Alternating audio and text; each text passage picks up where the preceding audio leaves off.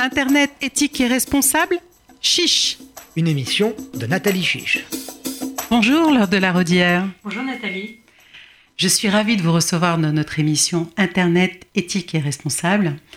Depuis 2007, vous êtes député de l'Eure, vous êtes diplômé de Télécom Paris et de l'École normale supérieure. Vous êtes une spécialiste reconnue sur les enjeux du numérique, euh, de la société et coprésidente du groupe d'études cybersécurité et souveraineté numérique à l'Assemblée nationale. Alors, première question, Madame la députée. La crise sanitaire liée au Covid s'aggrave à nouveau en France. Je crois savoir que vous aviez émis des réserves quant à l'efficience de l'outil Stop Covid. Le gouvernement vient d'autoriser cette semaine la collecte des données euh, par les restaurateurs. Est-ce qu'on ne doit pas regretter euh, d'avoir boudé cet outil qui, a été, euh, était largement surveillé par la CNIL. Alors moi, je l'ai pas boudé, euh, j'ai pas émis de réserve, je l'ai plutôt fait la promotion de Stop Covid en son temps, avec quand même une inquiétude qu'elle soit peu téléchargée, ce qui a été euh, le cas. Et quand je vois qu'aujourd'hui, on demande à tous les restaurateurs euh, de prendre le nom, le numéro de téléphone et l'adresse mail de chacun de ses clients, alors non seulement c'est extrêmement fastidieux pour nos restaurateurs qui euh, qui n'ont pas, besoin de ça aujourd'hui. Et en même temps, c'est beaucoup moins protecteur finalement des libertés individuelles que n'est Stop Covid. Et Stop Covid peut être utile aussi euh, dans les transports en commun, dans d'autres euh, lieux en fait recevant le public. Donc c'est bien dommage. C'est dommage. Alors ça a été lancé pas forcément au bon moment parce que c'était une période creuse de l'épidémie. C'était début juin. Euh, on, a, on, était à la fin du confinement. Ça a un peu tardé. Et euh, finalement, tout le monde est reparti en se disant bah voilà euh, le virus est derrière nous. C'est pas le cas. Et, la, deuxième vague qu'on est en train de vivre montre que le virus n'est pas derrière nous et que finalement, moi j'invite euh, tous les auditeurs à télécharger Stop Covid. C'est très contrôlé par la CNIL, c'est très respectueux des libertés individuelles. On ne peut pas vous demander de contrepartie, mais ça peut sauver des vies.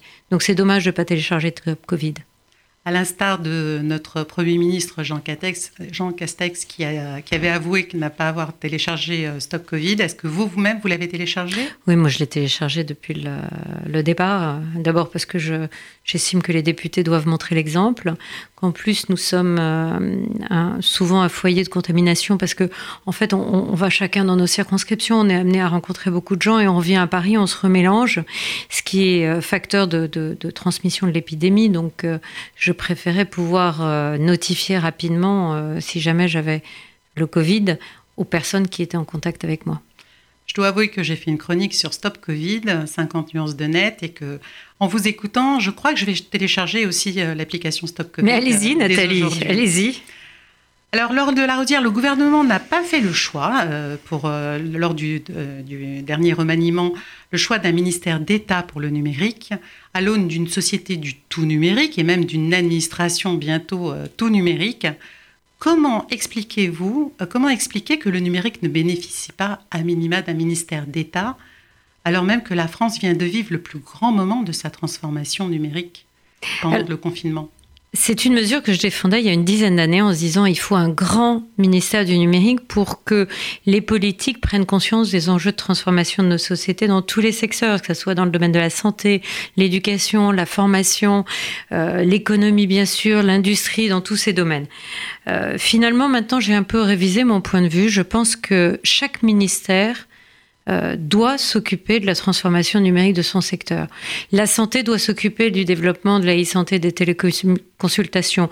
L'éducation doit s'occuper euh, de l'éducation à distance et on l'a vu euh, au moment du confinement, il y a des inégalités considérables selon les, selon les territoires, selon les écoles, selon si on est au collège, au lycée, selon les outils utilisés. Donc il y a un vrai, vrai facteur de progrès.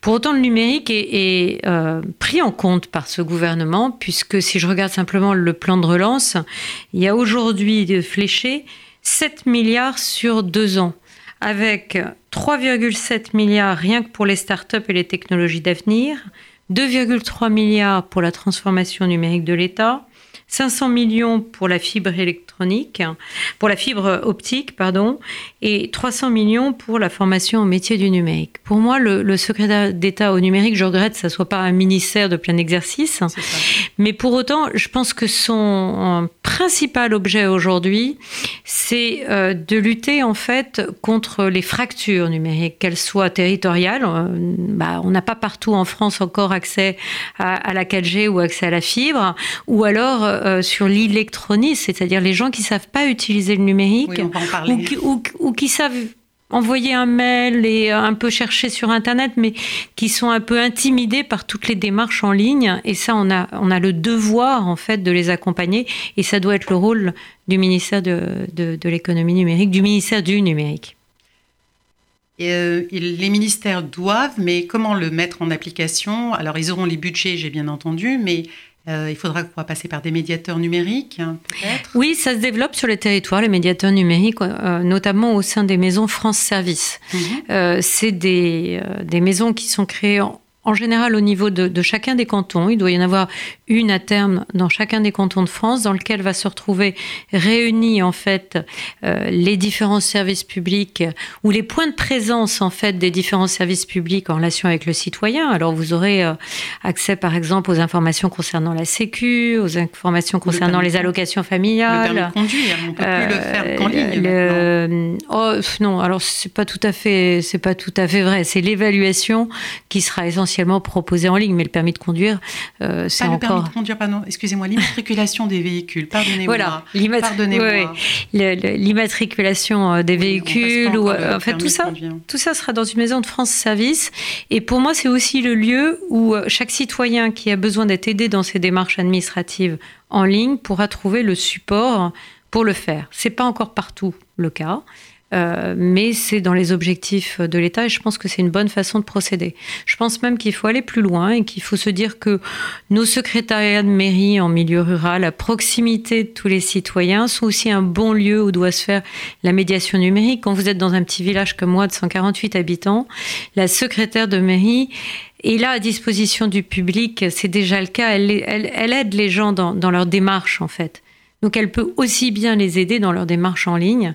Elle est formée pour ça et, je souhaite que la mairie reste ce, rôle en fait de, représentation de la République en France et d'assistance aux personnes pour faire leur démarche euh, administrative. Alors lors de la Rodière, le numérique s'est révélé crucial pendant le confinement, le 1er juillet dernier. Vous avez présenté avec votre collègue Éric Botorel une vingtaine de propositions pour accélérer cette transformation numérique de notre pays devant la Commission des affaires économiques à l'Assemblée nationale. Est-ce que vous pouvez nous en donner les grandes lignes? Oui, pendant le confinement, avec euh, Éric Botorel, on a mené plus de 50 auditions pour faire le suivi du secteur numérique et des télécommunications. Et on a intitulé notre rapport, mais heureusement que le numérique était là. Comment on aurait fait le suivi éducatif? Ouais, mais un cri du cœur, mais réel, et ça a été une prise de conscience par énormément de personnes de ce que peut apporter le numérique euh, quand on est confiné. Donc que ça soit naturellement pour euh, travailler à distance, que ça soit pour se soigner à distance avec euh, l'essor des, des téléconsultations, mais ça a été aussi la possibilité de faire l'école à distance pour les enfants. Voilà, donc ça, ça a été un premier bilan extrêmement positif, d'autant plus que les réseaux de télécommunications ont tenu cette charge nouvelle. Ça a été aussi une possibilité de garder des, des relations sociales à distance par euh, beaucoup de personnes qui ont découvert euh, la visioconférence et la visioconférence sociale, je dirais, à, l'occasion du, du, confinement. Avec les, fameux apéritifs avec les fameux apéritifs virtuels. Je dois dire, moi, j'ai pas tellement adhéré à ça. Euh, c'est encore un peu loin de ma culture. Euh, euh, j'ai 55 ans, mais j'ai vu que mes enfants le faisaient avec des amis tellement leur relation sociale leur manquait. C'était bien utile pour ceux qui étaient isolés pour ceux qui étaient seuls? C'était, c'était très utile pour ceux qui étaient seuls, pour les personnes âgées aussi qui pouvaient être en EHPAD. On a, moi, j'ai contribué à distribuer en fait des ordinateurs portables dans les maisons de retraite pour que des personnes qui sont en maison de retraite et qui n'avaient plus aucune visite puissent faire euh, des, Skype ou enfin, de la visio avec leur famille.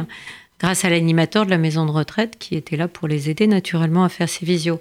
Donc ça a permis aussi un maintien du lien entre euh, la famille et puis euh, les personnes âgées dans les maisons de retraite. On a préconisé surtout de continuer à investir dans les champs de la e-santé, dans les champs de la e-éducation, parce que cette crise a aussi montré des faiblesses. Euh, des faiblesses dans les entreprises qui avaient su ou non mettre le télétravail, euh, chez les commerçants qui avaient su ou non mettre des, drives, donc du commerce à distance, alors qu'ils avaient été, euh, les commerces, certains commerces étaient fermés administrativement. Mais c'est pareil pour certains médecins. qui ont découvert à cette occasion la téléconsultation et qui finalement maintenant trouvent que c'est bien utile pour faire du suivi, pas, pas, pas permanent, mais du suivi de, patients. Donc tout ça, il faut, je dirais, il faut en tirer bénéfice pour euh, améliorer la numérisation de notre société au bénéfice des gens, naturellement. Il ne s'agit pas de, tuer toute relation sociale. Donc ça a donné un coup d'accélérateur à la transformation numérique de notre pays finalement ce confinement Ça a donné, pour l'instant, je dirais, c'est donné une prise de conscience. La prise de conscience. Attendez, la numérisation, c'est la mise en œuvre derrière voilà. il faut, euh, il y a encore du boulot, c'est ça que je veux dire. Mais la prise de conscience est là, que ce soit dans les entreprises, à l'école, euh, dans le domaine de la santé, la prise de conscience est là. Maintenant, il y a, il y a à consolider en fait euh, les mesures un peu d'urgence qui ont été mises dans tous les secteurs d'activité pour en faire des, des, des, outils plus opérationnels, plus efficients du quotidien, que ce soit des entreprises de l'éducation ou du domaine de la santé, par exemple. Alors, vous l'avez dit, en France, ce recours au numérique euh, n'est pas facile pour tout à chacun. Outre l'accès à un matériel informatique et à une connexion de qualité, euh, on constate qu'en France, il y a 13 millions de Français souffrent d'électronisme ou d'illettrisme numérique. Euh, pour eux, le confinement a été une double peine. Alors, je sais que c'est un sujet qui vous tient beaucoup à cœur. Selon vous, faut-il déclarer un état d'urgence numérique pour lutter contre cet état de fait? Parce que 13 millions de Français, c'est énorme. Euh, c'est un, cri du cœur parce qu'on peut les on peut laisser, enfin, il faut pas qu'on puisse laisser des gens en dehors du chemin. Et moi, je vois qu'il y a beaucoup de gens qui sont très intimidés par l'écran, euh, et qui ont peur de mal faire. Donc maintenant, beaucoup de Français sont équipés. Hein. Euh, il y, a, y, a, encore certains ménages, en général les ménages les plus défavorisés. C'est pas qu'une question d'âge, hein. c'est aussi une question de, de revenus qui sont euh, mal équipés, donc il faut certainement les aider à l'équipement et les aider euh, au raccordement Internet. C'est prévu dans le cadre du, service universel euh, d'accès aux télécommunications, dont on va voter la modernisation aujourd'hui à l'Assemblée nationale. Mais il faut... il faut mettre en place ces médiateurs sur tous les territoires. On en a parlé tout à l'heure dans les maisons de France Service et inviter les gens surtout à ne pas avoir peur, à y aller pour, pour pas qu'il pour pas qu'il reste en dehors de, de, de, la transformation de notre société. Alors, lors de la redire, la technologie 5G cristallise en ce moment bien des tensions. Selon vous, quelle est la promesse de la 5G pour nous, utilisateurs? Pas pour les industriels, pas pour les opérateurs télécoms, pas pour l'État qui a empêché 3 milliards, mais pour nous, les utilisateurs. C'est quoi cette promesse? J'ai vraiment très simplement envie de vous dire, si vous avez toujours envie euh, de pouvoir utiliser votre smartphone dans deux ans, à Paris, vous avez besoin de la 5G. C'est-à-dire que les réseaux seront saturés dans deux ans avec l'augmentation de la consommation euh, de l'usage des, données. Les réseaux seront saturés dans les grandes métropoles. Sans la 5G, on n'arrivera plus à utiliser le téléphone comme aujourd'hui. Donc ça, c'est la première réponse que je dis pour tout le monde, je dirais. voilà. prévenu. Euh, vous avez, mais oui, vous voilà prévenu. Et donc c'est aussi pour ça que la 5G est, est, essentielle. Alors après, il y a des usages industriels. Après, il y a des innovations qui vont être possibles avec euh, le développement des objets connectés. Et, et, et c'est essentiel. Quand on me dit, quand on oppose 5G et environnement, j'ai envie de dire, mais quel contresens c'est grâce aux innovations technologiques que va permettre la 5G dans l'utilisation des objets connectés qu'on va être plus efficient dans, l'usage et dans la consommation énergétique par exemple. Donc moi, je suis convaincue en fait qu'on ne pourra pas euh, euh, lutter contre le réchauffement climatique sans innovation et en particulier euh, on ne pourra pas le faire sans 5G parce que la 5G sera le support en fait le réseau de tous les objets connectés c'est dans un, dans un, avenir lointain quand même, l'usage de la 5G, c'est pas tout pour tout de suite. Bah, les lancements commerciaux sont prévus de, services, en fait, commerciaux sont prévus à la fin de l'année. C'est le montage des antennes, peut-être, non? Des nouvelles antennes Non, en fait, les antennes qui sont installées depuis des années sont compatibles 5G. D'accord. Donc, c'est plus une mise à jour logicielle, si j'ai bien compris. et il n'y a pas d'installation de, de, de nouvelles antennes. Je dirais, si on ne met pas la 5G en place, on sera obligé d'installer de nouvelles antennes pour désaturer si on reste à la 4G. Et donc là, il y aura une levée de bouclier euh, de, tous les citoyens parce que en ville, en tout cas, les gens n'ont pas du tout envie de voir l'installation d'une nouvelle antenne. C'est ça. À la campagne, on crie et on a envie d'une nouvelle antenne pour être couvert. Et en ville, c'est plutôt l'inverse parce que euh, c'est vrai qu'on n'a pas envie d'avoir euh, plus d'antennes qu'on en a aujourd'hui. Donc la 5G permet de résoudre ce problème-là. Alors la France, tel un village gaulois, n'a pas encore déployé la 5G euh, à l'instar d'une douzaine de pays européens. Selon vous, euh, comment expliquer ce retard? Alors, ça fait longtemps qu'on en parle. Comment expliquer ce retard? Je ne sais pas sur la partie euh, décision en matière d'enchères, mais maintenant on est dans les salles. Les avaient été décalées à cause du confinement. Oui, de, de, de trois mois. Donc c'est pas même, pas même pas six mois. Oui, non, je crois qu'elles étaient prévues initialement en juin. Non, ça explique pas ça explique pas le retard. Mais euh, tous les opérateurs maintenant sont dans les starting blocks. Les enchères viennent euh, d'être terminées. Et le lancement commercial est prévu à la fin de l'année. On n'a pas un retard qui, enfin, le retard qu'on a pris est complètement rattrapable. Très bien.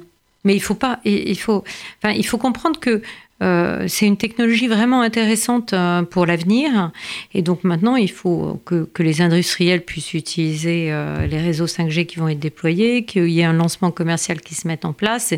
Et, moi, je, regrette hein, que certaines positions très politiciennes, finalement, d'élus de, d'élus écolos se soient manifestées contre la 5G. En fait, ce qu'ils disent derrière, c'est que c'est détenant de la décroissance économique. C'est des gens qui veulent qu'on revive euh, comme on vivait il y a 20 ans. Je ne crois pas que ce soit la majorité des, Français euh, qui, qui adhèrent à, cette théorie, mais derrière la peur qu'ils ont mis sur euh, la 5G, il y a ça. Il y a, une volonté de décroissance. Moi, j'y suis farouchement opposée à la décroissance. Je pense qu'on ne, on ne pourra résoudre nos problèmes de société qu'avec le progrès, comme ça a été fait jusqu'à présent. Alors, pour construire leur, leur maillage d'antennes relais, de la 5G, les opérateurs vont faire appel à des équipementiers, dont le plus important et le plus controversé est Huawei. Selon vous, est-ce que les opérateurs vont, vont, être obligés de se passer de ces infrastructures euh, qui sont déjà euh, largement utilisées pour la 4G ou alors, est-ce qu'ils vont être contraints, comme les actuellement Orange, de se tourner vers d'autres équipementiers comme Nokia ou Ericsson? Alors, on n'a pas beaucoup de temps. J'ai d'autres questions à vous poser, si vous pouvez me répondre rapidement. Rapidement, l'Agence nationale de sécurité euh, des services d'information, qui est une autre agence de sécurité, a dit qu'on ne pouvait pas utiliser des, antennes Huawei dans des sites sensibles. Mhm. Et donc là, tous les opérateurs euh, devront choisir un autre équipementier que Huawei. Il a aussi dit, accuser notre retard. Et il a aussi dit qu'on ne pourrait pas renouveler des antennes à terme euh, Huawei par du Huawei. Donc à terme, d'ici 7-8 ans, il n'y aura plus d'équipementiers chinois dans les réseaux français on a la chance, on a deux équipementiers européens. Ah les Américains n'en ont pas hein, des équipementiers. Donc c'est plutôt une chance euh, d'avoir Nokia et Ericsson. Les opérateurs ont le choix. Et, euh, c'est bien ainsi, puisque c'est des décisions prises euh, pour notre sécurité. Alors, lors de la rodière, j'apporte un autre euh, principe qui est le principe de neutralité du net, qui vous est très cher aussi, qui est un principe fondamental d'Internet, qui garantit que les opérateurs télécoms ne discriminent pas les communications de leurs utilisateurs, mais demeurent de simples transmetteurs d'informations. Alors, selon vous, est-ce que la 5G, cette cinquième génération de téléphonie mobile, pourra respecter encore ce principe de neutralité du net? Euh, Il le faut pour moi parce que je suis très attachée à la neutralité d'Internet, qui est un enjeu à la fois de liberté d'expression, c'est-à-dire vous discriminez pas les flux quels qu'ils soient sur le réseau, euh, sur le réseau Internet, et euh, un nouvel entrant finalement euh, va pouvoir accéder à, la diffusion possible sur Internet de la même façon qu'un géant installé depuis des années. Donc c'est aussi une question de, libre concurrence euh, sur Internet et de l'incapacité qu'aurait un acteur à préempter l'ensemble du, réseau, pour, pour rester très simple. Maintenant, ça, ça n'empêche pas, et c'est déjà le cas aujourd'hui, que les opérateurs développent sur une partie du réseau leur propre service qui est priorisé. Mais c'est pas sur le réseau Internet que nous utilisons. Dans ce cas-là, ils offrent un service qui est propre, managé, comme on dit, sur, leur, euh, euh, sur leurs infrastructures. Et ça, ça sera possible aussi sur la 5G. Je me rends compte que c'est de données un petit peu, peu compliqué à manier, euh, la neutralité d'Internet. Non, mais c'est Mais c'est important pour pas qu'il y ait de discrimination d'une entreprise par rapport à une autre ou d'un flux par rapport à un autre. Alors, lors de la Rosière, vous êtes membre d'une nouvelle mission d'information, bâtir et promouvoir une souveraineté numérique nationale et européenne à l'Assemblée nationale. Faute de temps et de solutions françaises, euh, la DGSI, les services secrets français, ont renouvelé euh, leur contrat avec la société américaine Palantir. Et c'est la société américaine Microsoft qui a été choisie pour héberger la plateforme de santé HDA. HDA pardon. Donc à ce jour, il faut savoir que la France est le seul pays au monde à disposer d'un système de santé qui regroupe l'ensemble des données de santé associées au remboursement de l'assurance maladie de 60 millions de Français. Alors, selon vous, cette mainmise américaine, est-ce qu'elle est encore réversible sur notre souveraineté? C'est une vraie bonne question. Euh, si l'État français a choisi euh, Microsoft pour euh, la plateforme de santé... Sans appel d'offres? Euh, mais, mais, mais, parce qu'il n'y avait pas forcément d'offres qui répondaient au cahier des charges, à la fois en termes de rapidité, mais pas uniquement en termes de capacité d'intégration dans le système de santé, en termes de services. Ça OVH Non, ça ne plaît pas à OVH, mais c'est la réalité. Aujourd'hui, euh, l'offre d'OVH ne correspond pas exactement à, des... Euh, euh desiderata de, de, de, grands clients français. Ils disent que maintenant ils sont prêts et qu'ils aimeraient bien qu'il y ait de nouveau un appel d'offres. Euh, moi, je suis extrêmement favorable à ce qu'il y ait des appels d'offres sur ces services-là et je serais euh, mais, euh, très favorable à ce que OVH soit retenu, bien évidemment. OVH, je rappelle que c'est un, une entreprise de cloud française. Et c'est une très belle société française dont on peut être très fier parce qu'il n'y a pas l'équivalent au niveau européen et donc on a cet atout-là. Euh, en revanche, moi, je suis sûre d'une chose, c'est que l'État français n'a pas choisi Microsoft par plaisir. S'ils avaient pu choisir un acteur français avec euh, la même offre et la même garantie euh, d'offre et de développement que Microsoft, ils l'auraient fait. Donc il faut compter maintenant sur un nouvel appel d'offres, peut-être, pour essayer. Il faut compter sur l'évolution, et puis il y aura d'autres grands projets d'État, certainement. L'exigence euh, des Français. Vous savez, il y, a aussi un autre débat qu'il faut avoir derrière, c'est que euh, c'est un peu embêtant d'avoir l'ensemble de nos systèmes nationaux des données de santé qui est euh, hébergé sur un cloud américain avec la loi américaine. Peut-être qu'il serait temps, peut-être qu'il serait temps au niveau européen, et euh, c'est une directive qui va être en, cours de discussion, euh, de renvoyer aussi l'appareil aux Américains. C'est-à-dire qu'il n'y a pas de raison en fait que ça soit unilatéral avec les Américains et qu'on se laisse imposer ces, ces, lois américaines en France. Vous parlez du Cloud Act hein, Oui, je parle du Cloud Act. Alors pour conclure, parce que le temps passe vite avec vous lors de la rodière, un Internet éthique et responsable, c'est quoi pour vous? Alors, c'est une question qui n'est pas forcément facile, mais déjà, un, Internet éthique et responsable, c'est euh, la capacité que peut avoir un pays, en fait, à faire respecter ses lois euh, dans le domaine d'Internet. Toutes les lois s'appliquent sur Internet. En revanche, elles sont difficilement applicables. C'est la différence, c'est qu'elles sont juridiquement euh, valables, mais en revanche, c'est compliqué de faire retirer euh, des contenus illicites euh, ah aux plateformes. Il n'y a pas la réactivité nécessaire. Et ça, ça, peut être des contenus illicites, mais ça peut être aussi de la fraude en ligne. Ça peut être énormément de sujets euh, soulevés par Internet qui, qui est qui rejoint ce débat de Internet éthique et responsable. Pour moi, l'éthique et la responsabilité, elles se définissent dans notre cadre législatif, que ça soit sur Internet ou pas. Maintenant, il faut qu'on trouve un niveau certainement aussi avec une coopération au niveau européen pour qu'on puisse facilement appliquer euh, nos lois sur Internet. Et ça veut aussi dire certainement que euh, certains géants qui préemptent ce, marché euh, soient obligés de nous donner un peu accès à, à, leurs algorithmes, un peu accès à leur fonctionnement pour qu'on puisse plus rapidement vérifier que eux-mêmes sont diligents dans l'application de la loi. Merci Laure de la Rodière. Merci beaucoup Nathalie.